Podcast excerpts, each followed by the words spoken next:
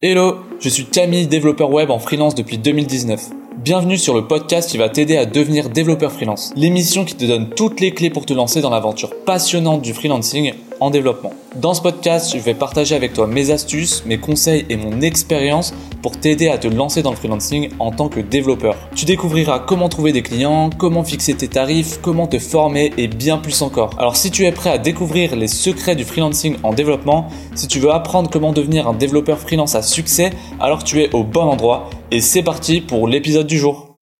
Salut les devs et bienvenue dans cet épisode où on va parler un peu argent, que ce soit en salarié ou en freelance.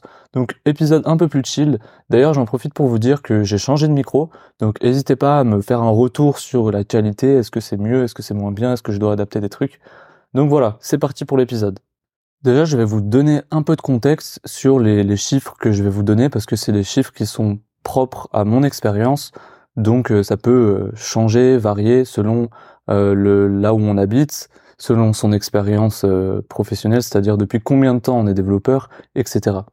On a également une variation sur quels langages sont utilisés et euh, plein d'autres paramètres, mais on va se concentrer sur ceux qui sont, on va dire, communs à la plupart des développeurs. Donc, dans mon cas, je suis développeur donc full stack, plutôt front-end, donc avec React. React qui est un langage front-end également, enfin c'est une librairie front-end basé sur le langage qui est JavaScript.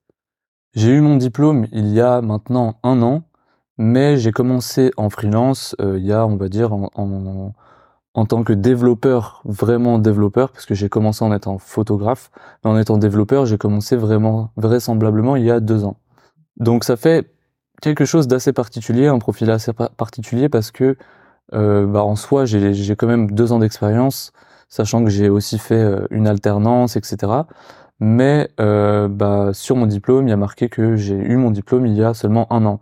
Donc à chaque fois, je dois bien préciser euh, que bah, ça fait bien deux ans que je suis développeur en freelance. Donc autre chose à rajouter, j'ai jamais été salarié, mais on m'a proposé plusieurs fois d'être en CDI, mais je, ne l'ai jamais été. Donc là, je vais vous parler des opportunités que j'ai eues en CDI, et après on va comparer ça à mon salaire de, de freelance. La plus haute offre qu'on m'a faite, c'était pour euh, développer à Paris. Euh, et bon, bah là, forcément, ça vend moins du rêve. Mais par contre, je crois que c'était en full remote que j'ai pas accepté parce que je voulais tellement être freelance que bon là, vous allez clairement me dire, euh, mais, t'es fou, t'aurais dû accepter. c'était 60 000 bruts, le plus haut que j'ai eu, enfin qu'on m'a proposé, sachant que la moyenne de ce qu'on me proposait pour être en CDI dans une entreprise de développement, c'était plutôt, ça tournait autour de 40-45 000 bruts par an. Alors bien sûr à ça, on ajoute les avantages qu'on a en entreprise, qu'on n'a pas en freelance, etc. Mais globalement, en termes de salaire euh, et euh, primes comprises, ça se retrouvait vraiment entre 40 et 45 000 bruts par an. Si on prend 45 000 euros par an, ça fait 3 000 euros nets par mois. Donc ça veut dire que dans ta poche, tu vas recevoir 3 000 euros euh, après, il faudra payer les impôts, mais euh, ça reste 3000 euros quand même. Après, je suis quand même obligé de te parler des impôts parce qu'en freelance, on paye un impôt très faible. Donc, ça reste un avantage euh, énorme en freelance. Donc, 3000 euros net avant impôt. Une fois que, enfin, si on va dire que tu es célibataire, parce qu'il y a plein de trucs à prendre en compte, mais on va dire que tu es célibataire, t'as pas d'enfants, etc tu vas payer 800 euros par mois d'impôt, ce qui va te faire en fait dans ta poche vraiment, tu vas avoir 2200 euros par mois en étant salarié et en étant n'ayant pas euh, en, bah, en payant des impôts.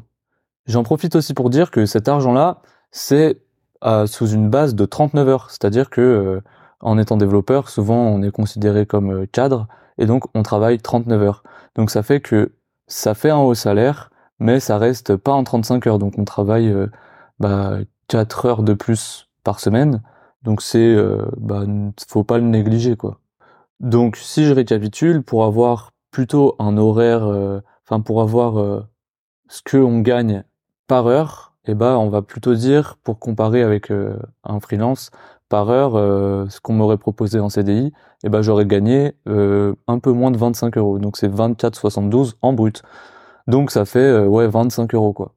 Donc maintenant passons un salaire de freelance. Je dis salaire, mais en réalité, je reçois pas vraiment un salaire puisque c'est plutôt un chiffre d'affaires qui ensuite je me le vire sur mon compte, mais il n'y a pas de fiche de paye, c'est ce que je veux dire. En freelance, on sera plus autour, bah en fait ça va être le double. Je vais gagner le double et je vais détailler un peu tout ça. Euh, faut savoir aussi que euh, d'une, je suis pas cher, je suis pas très cher, donc je gagne le double et ça reste pas cher, donc c'est vraiment une dinguerie. Tu te dis mais comment euh, tous ces développeurs peuvent gagner autant d'argent? C'est une, c'est incroyable, c'est juste incroyable. Et donc je vais te décrire tout ça euh, en travaillant donc un mois par, euh, en travaillant un mois pardon. Et eh ben je vais faire 7000 euros de chiffre d'affaires. J'ai un TJM de 350 euros par jour bah c'est ça, hein, TGM, hein, c'est taux journalier moyen. Donc je coûte à l'entreprise 350 euros par jour. Ce qui fait, si on divise par 7,8, parce que euh, bah, on fait un 39 heures, et tu divises 39 heures par 5 jours, par semaine, ça te fait 7,8 par jour à travailler. Et donc tu divises ça par, euh, par 7,8, euh, ça te fait 44 euros de l'heure, en gros. On va dire 45, on va arrondir. 25, 45, c'est presque le double au final. Sachant qu'en plus, on est beaucoup moins imposé, donc à la fin, euh, je, gagne vraiment le double. Ben donc, si je te détaille un peu plus ce calcul, donc je fais 7000 euros de chiffre d'affaires par mois. Ensuite, j'ai l'URSSAF, donc ça, ça va être les cotisations sociales. Je vais payer 22%, donc ça va environ, euh, ouais, ça, ça va m'enlever euh, quasiment 2000 euros. Donc je serai environ à 5000 euros, euh, un peu plus de 5000 euros. Et le, les impôts sont compris aussi si tu je sais plus comment ça s'appelle. C'est un peu comme un impôt prélevé à la source, mais sauf que là, c'est pas sur ta fiche de paye, c'est directement prélevé par l'URSSAF. Donc ceux à qui tu dois ces cotisations sociales de 22%, tu peux aussi opter pour, euh, en gros, euh, ça vient prendre à la source, pour faire très simple, et ça vient prendre 1,7% que tu gagnes 10 euh, euros par mois ou 20 000 euros par mois. En fait, il n'y a pas comme les impôts du particulier, donc des gens en CDI, c'est un impôt, euh, il n'est pas échelonné. C'est-à-dire que euh, il n'y a pas une tranche où tu payes 11%, après la prochaine tranche c'est je ne sais combien de pourcents. Là c'est 1,7% quoi qu'il quoi qu'il arrive. Donc en gros, si j'enlève, je récapitule, si j'enlève l'URSSAF de 22%, il me reste un peu plus de 5000. Et ensuite, si j'enlève les impôts, il me reste 5000 en fait. 5000 net d'impôts. Donc ça veut dire que le CDI, il va payer 2002, enfin il va être payé 2200 net d'impôts, et moi ce sera 5000 net d'impôts. Donc en fait c'est un peu plus du double, pardon. Donc après à toi de voir si ça vaut le coup euh, pour toi, mais sachant que, je te le répète, je suis entre guillemets pas cher pour l'expérience que j'ai. J'ai fait des guillemets avec mes doigts, mais du coup tu les vois pas vu que c'est euh, c'est un podcast quoi. Sachant aussi que ces calculs que j'ai fait avec toi, c'est des calculs parce que j'ai un statut de micro-entreprise. Et c'est-à-dire que je suis plafonné.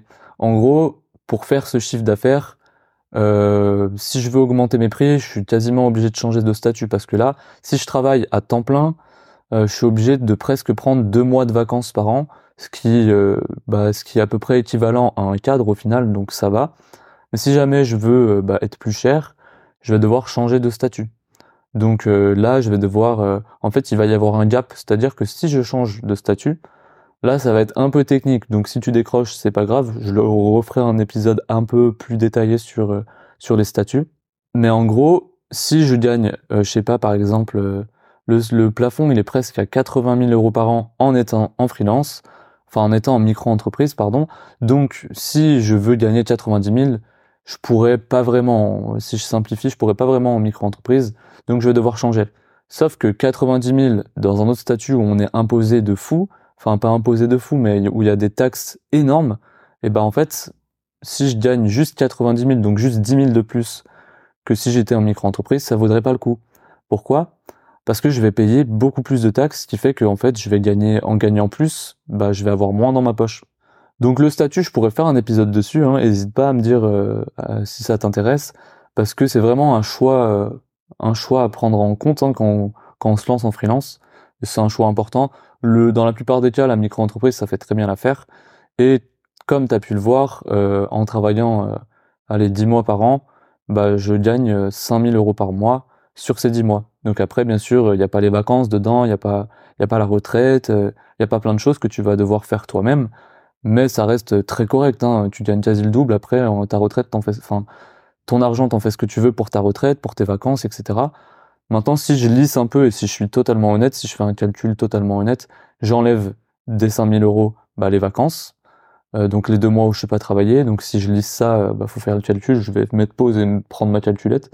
Donc tu vois que si je veux gagner toujours la même chose tous les mois, vacances comprises, donc comme si j'avais des congés payés, en fait, déjà on descend à 4166 euh, euros. Donc on n'est plus aux 5000 euros et c'est déjà plus honnête. Donc on va dire que c'est quasiment 4200 euros, donc presque le double de ce qu'on avait en, en CDI je, suis en train de m'emmêler, mais t'as vu, les calculs sont un peu, ils sont pas compliqués à comprendre, ils sont juste, c'est un jonglage à faire. Maintenant, si on parle de la retraite, euh, bah faut aussi enlever euh, les cotisations que tu vas faire toi-même, euh, bah pour te faire ta retraite personnelle entre guillemets. Après, ça c'est une croyance que que chacun a, c'est-à-dire que est-ce que tu crois au système de retraite Je te dis pas ça pour rien. En ce moment, euh, c'est, tu sais très bien que c'est tendu. Donc ça veut dire que même un salarié, selon mes croyances à moi, il devrait euh, cotiser euh, à côté parce que ça, la retraite qu'il est censé avoir pour moi, on l'aura pas. Donc on est censé, pour moi, tout le monde est censé, salarié ou freelance, se faire sa propre retraite. Donc plutôt que de cotiser à un truc qu'on n'aura jamais, perso, je préfère bah, gagner un peu plus et me faire ma retraite moi-même. Voilà, ça, ça, ça diffère selon les croyances que tu as. Donc selon moi, je devrais pas enlever la retraite euh, dans mon calcul et comparer le, euh, bah, CDI tel qu'il est euh, sans enlever la retraite, en enlevant les vacances bien sûr, mais pas en enlevant la retraite parce que de toute façon, selon mes croyances, les ceux en CDI l'auront pas ou pas comme on, on croit qu'on l'aurait. Maintenant, une autre chose à prendre en compte, c'est les périodes d'intermission. C'est-à-dire que entre deux missions, moi je privilégie maintenant les missions longues, donc c'est-à-dire euh, on va dire minimum six mois. Et ben entre deux missions de six mois ou un peu plus, et ben euh, bah, il y a des temps morts, il y a des temps où euh, tu ne peux pas faire grand chose. Donc ça à la limite c'est pas très grave parce que tu gagnes assez pour des mois enfin des mois, des semaines on va dire, ne pas travailler. Sachant que tu gagnes concrètement le double que si tu étais en CDI, et bah concrètement tu pourrais travailler euh, six mois par an. Chose que je vais pas faire personnellement, mais que je suis en train d'essayer sur une année. C'est-à-dire que là, j'ai travaillé six mois et maintenant je pars six mois en vacances. Là, par exemple, on va partir euh, six mois en voyage. On part euh, au Japon, en Nouvelle-Calédonie, dans les pays asiatiques de manière générale, à part la Nouvelle-Calédonie bien sûr. Donc tu vois, c'est aussi un mode de vie qui est carrément différent. Si tu pourrais vivre aussi bien qu'un CDI, et euh, être six mois en vacances. En gros, c'est ça. Hein. C'est ça, et moi, je trouve ça vraiment magique. Enfin, j'ai l'impression d'avoir découvert un cheat code euh, dans, dans, dans la société, quoi. Donc voilà un peu les calculs. Euh, bien sûr que je pourrais faire un rapport très précis pour que tu saches exactement, mais globalement, en gros, en freelance, on gagne le double.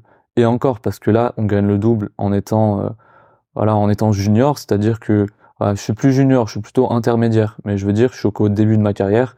Donc euh, la croissance en freelance, elle est beaucoup plus importante qu'en étant en CDI. En CDI, euh, déjà si tu veux évoluer, tu seras obligé de, de passer manager. Donc ça veut dire que t'es même pas, t'as même pas envie. Mais en les boîtes françaises, si tu veux euh, évoluer en termes de salaire, au bout d'un moment, tu peux plus être développeur parce que c'est pas très bien valorisé en France. Donc, euh, bah, ils sont, t'es obligé de passer manager. Donc, t'as plus de responsabilités, tu fais même plus du code. Bref, c'est plus le taf que tu aimais, quoi. Donc déjà, il y a ça. Et en plus, même si tu restes développeur et que tu arrives à évoluer, euh, ou même si tu arrives à évoluer en tant que manager, tu seras pas payé beaucoup plus cher. Je pense qu'ils doivent être euh, autour de 50 000.